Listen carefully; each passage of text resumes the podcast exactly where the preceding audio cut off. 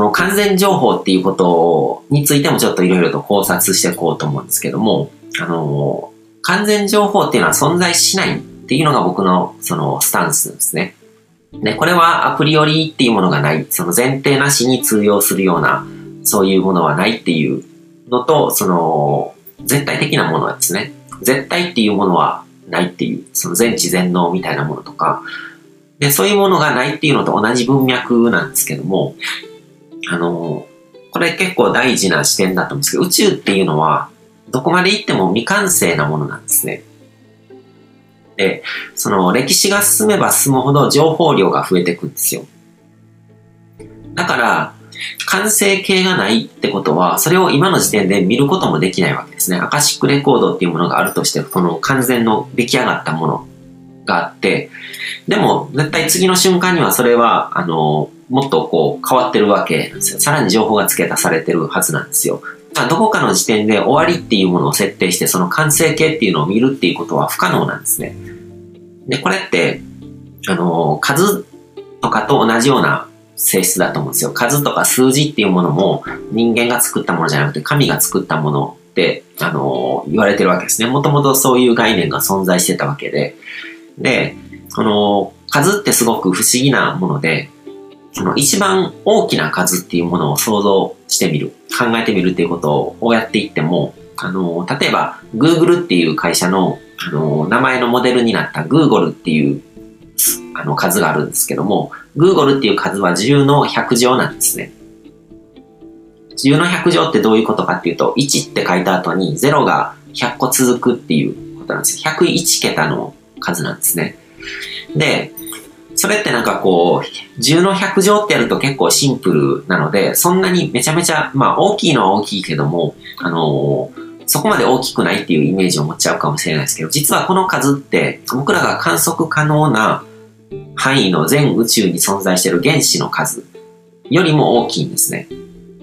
原子の数っていうのは大体10の70何乗とか80何乗とかせいぜいそのくらいだろうって言われてるんですけども、10の100乗を取ってみてもそのくらい大きな数なんですよ。もう全宇宙の、あのにある原子ですね。原子って、まあ僕の体の中にもこう無数にあるわけです。ものすごく小さな粒なので、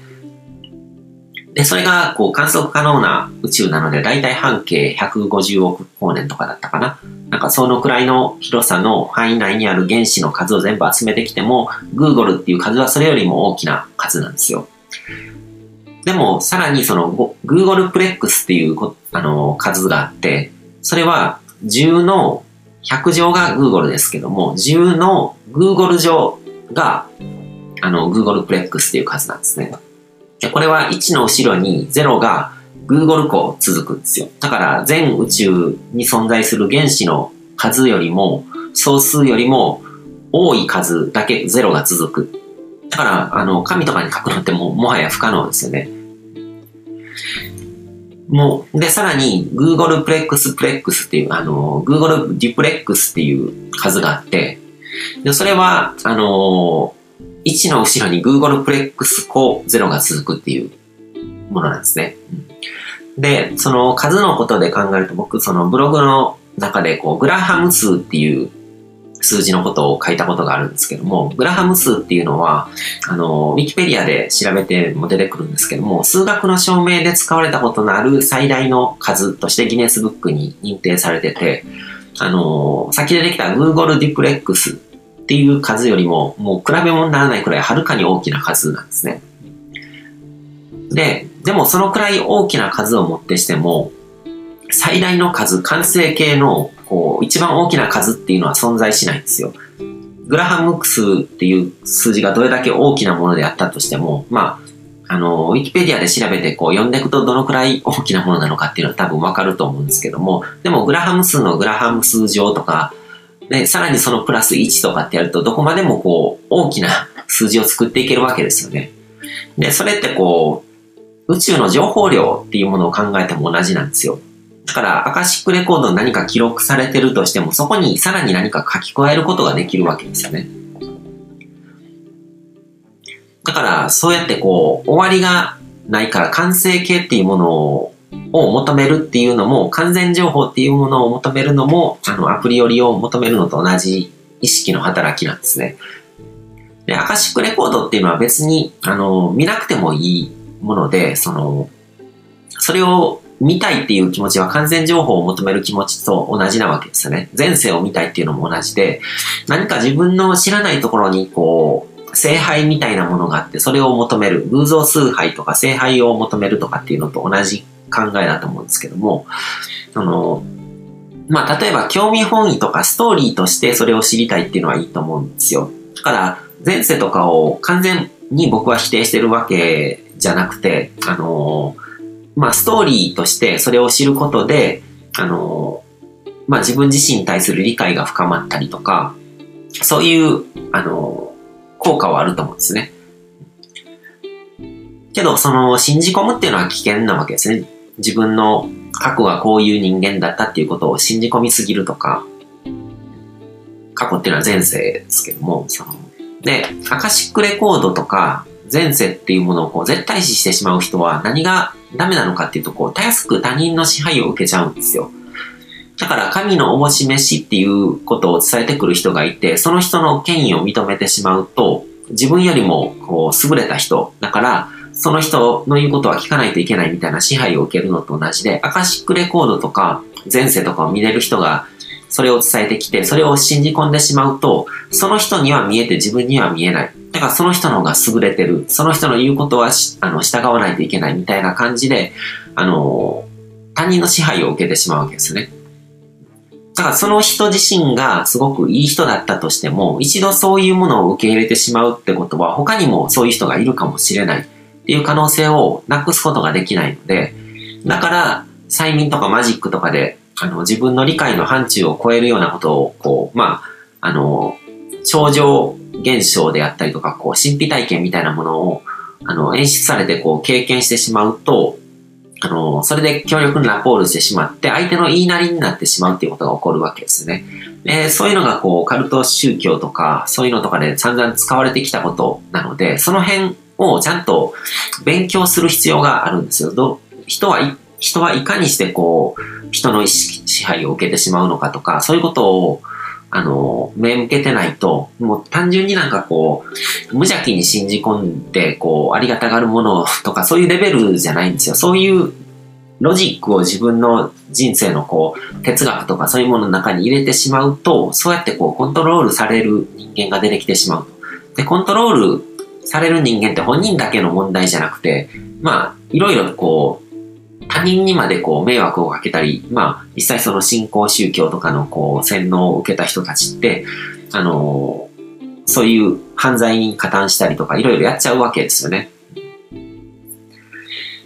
だからそういう完全情報が存在するっていう前提を持って、それを求めるっていう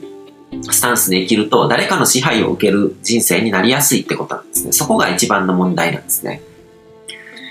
で、未来の情報っていうのはどうせ見るたびに変わっていくし、前世の情報っていうのも同じで、その、魂っていうのがこう、アートマンみたいな感じで1対1で受け継がれるものじゃないっていうのは、まあ、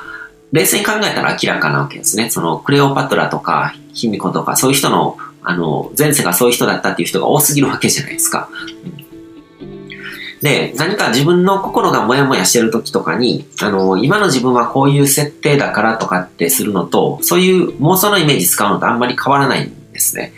だから、その、まあ、自分の仕事の状況とかで結構こう、チャレンジになるようなこととかがたくさんあるときに自分の好きなドラマとか映画とかの主人公のそういうチャレンジするようなシーンとかになぞらえて、自分は今あの映画の中で主人公がこういう場面に出くわしてこうチャレンジしてるようなそういう設定なんだっていうふうにやるのとあんまり変わらないわけですよね。で、それ、まあそういうストーリーの力を借りることによって自分の力が引き出されたりとか、そういう効果って確かにあるので、そういうものの一つだと思って確信犯的に使うのがいいですね。で、基本すべてが思い込みというかプラシーボなので、どういうふうに思い込んでもよくて、で、それは自分の好きなものを見るっていう、見たいものを見る。で、見たくないものを見せられる人は拒絶してもいいと。そこの拒否権は自分の主導権にあるっていう。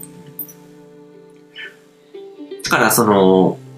そういう思い込みを自分以外の誰かにこう操作させるっていうのがこう洗脳を受けるっていうことなんで、だからこのあたりのメカニズムっていうのは本当に理解しておく必要があると思うんですね。ということで、えっ、ー、と、今回はここまでにしようと思います。で、次回は、まあ、アカシックレコードみたいなものへのアクセスというか、その、インスピレーションとか、神の声を聞いて、それを実際に役立てる、そういう日々の中でそういう気づきを起こしたりとか、そういうことをやっていく、そのメッセージを受け取るための、あの、方法についていろいろ話していこうと思います。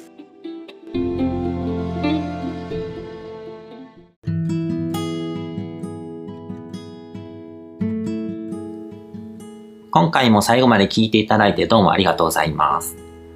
チャンネルの説明ページの方に僕が提供している悟り式コーチングの最初の2ヶ月分を無料で受講できる案内があります。